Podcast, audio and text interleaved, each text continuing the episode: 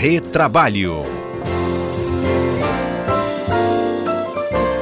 Nosso quadro Retrabalho está no ar e os nossos comentaristas já postos na ponta da linha. Cumprimento então Alberto Nemer, Cássio Moro também na ponta da linha. Vamos lá, a gente estreou recentemente, mas os assuntos não param de chegar para nossa discussão, né? Eu imagino. Bem, a gente está acompanhando né, justamente aí uma discussão enorme sobre os fechamentos de estabelecimentos, mas com o nosso né, espaço aqui a gente discute em especial esse fechamento dos estabelecimentos comerciais à luz da legislação trabalhista, né, do direito do trabalho. O que, que a gente pode destacar, já que está acontecendo aí é, justamente uma mudança muito grande, tem as opções de home office, mas também tem aquelas empresas que deram férias, alguns funcionários de outras trabalham de uma maneira interina mas merecem justamente uma discussão com a ajuda de vocês. Quem pode falar então inicialmente? Posso... Nemer é bom para começar isso. Vamos lá, Nemer. Vamos lá. É, a, a CLT nos dá, no, no, tem, eu costumo dizer que tem algumas opções no cardápio.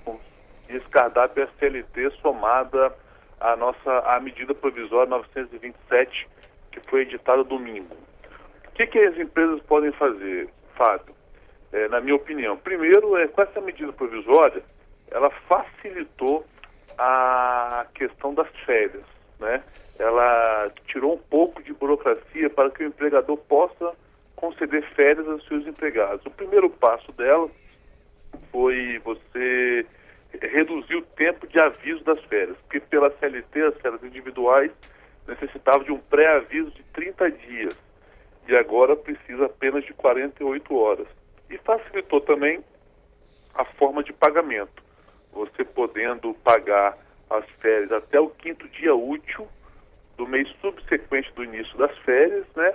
E aquele um terço constitucional pagar junto com o décimo terceiro. além da possibilidade das férias, tem a questão também da possibilidade do, do banco de horas, a antecipação de feriados, enfim, tem algumas questões aí que eu vou até deixar para o Cássio é, complementar.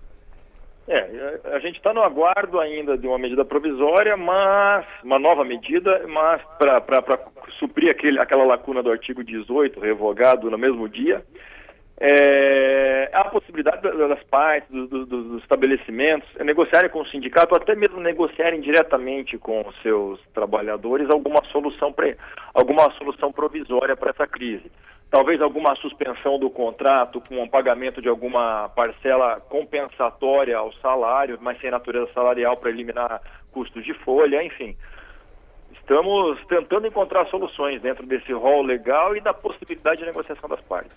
Isso aí. E acho que o que hoje pode ser feito, como disse bem o Castro, na minha opinião, de forma assim objetiva, Fábio e ouvintes, é você ou dar férias antecipadas ou é, viabilizar o teletrabalho ou pegar essas horas e jogar num banco de horas que você vai poder compensar daqui a um ano e meio após o fim da calamidade, uhum. certo?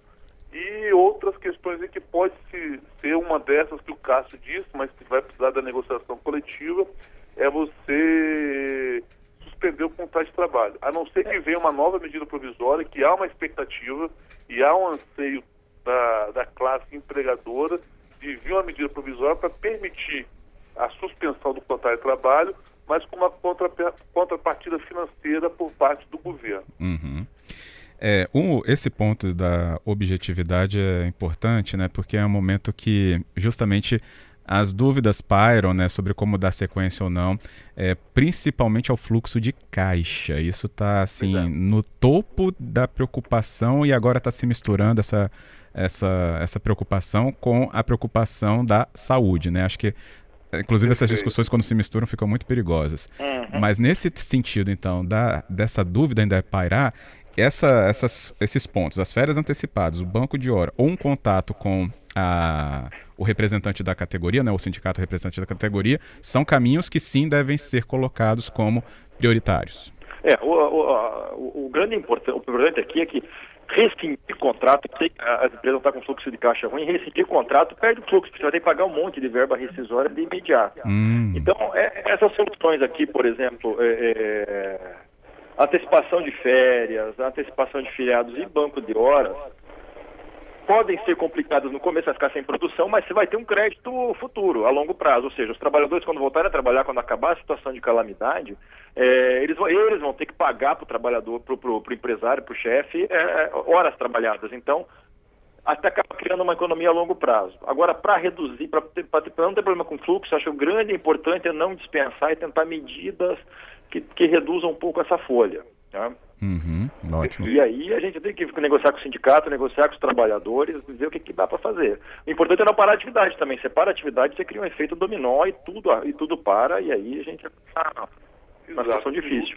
E aí é, entra o que você disse, Fábio, a gente, tem que, a gente fica andando entre a cruz e a caldeirinha aqui. Uhum. É, não podemos, nós vamos trabalhar normalmente, como se nada tivesse acontecendo, como se isso fosse uma gripezinha, o que não é, mas também a gente não pode deixar a coisa do outro lado, né? Vamos parar tudo. Então, andar nesse meio termo aí que é complicado. Exato, eu concordo. E a gente tem a, a, a questão de, por exemplo, as empresas, eu costumo dizer que o, a para este mês de março, teoricamente o caixa está tá ajustado. O grande problema é a partir de abril, né?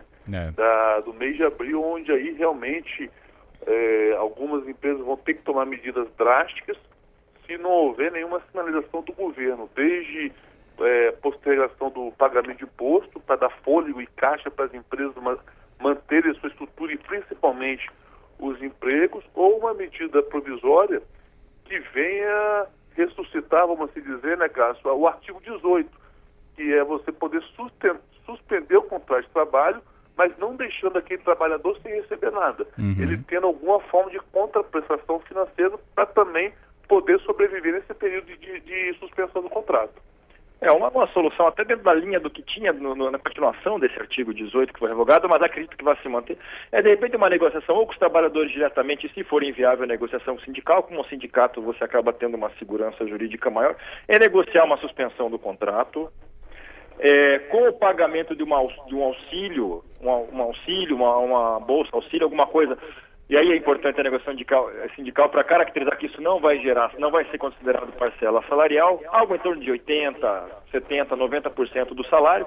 Entretanto, isso vai economizar toda, todo o custo da folha de pagamento, tributação, FGTS e tudo mais. Ou seja, há uma economia de caixa aí. Ah, ótimo, muito bom. Bem, a gente está trazendo aqui esclarecimentos dentro do nosso quadro Retrabalho. Nossos comentaristas, Alberto Nemer na linha e também junto com Cássio Moro, trazendo essa discussão para você.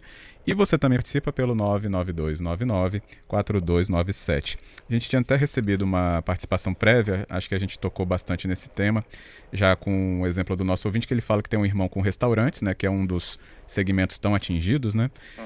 E ele fala que está é, preocupado porque não tem caixa, está pagando os investimentos também feitos né, nas estruturas das lojas, folha de pagamento está girando aí em torno de 80 mil e é, ele vai quebrar se a paralisação continuar. Esse é o pensamento que está mais forte nesses últimos três dias, pelo menos, que a gente está percebendo.